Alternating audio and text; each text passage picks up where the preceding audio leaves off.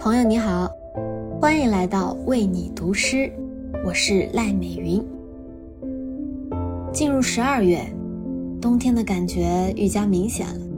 这样的时刻，我们更需要做一些温暖的小事和保持一颗阳光的心，来抵御寒潮的侵袭和生活里不如意带来的失落。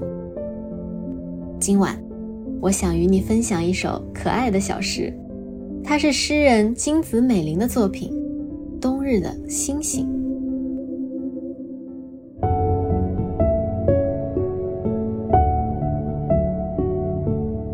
夏霜的夜里，走在街道上，姐姐一边望着天空，一边轻声说道：“寒冷和寂寞，通通走开吧。”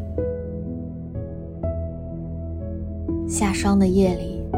天空中的那颗星星，那颗最亮的星星，回答道：“好的，那我就按照你说的做。”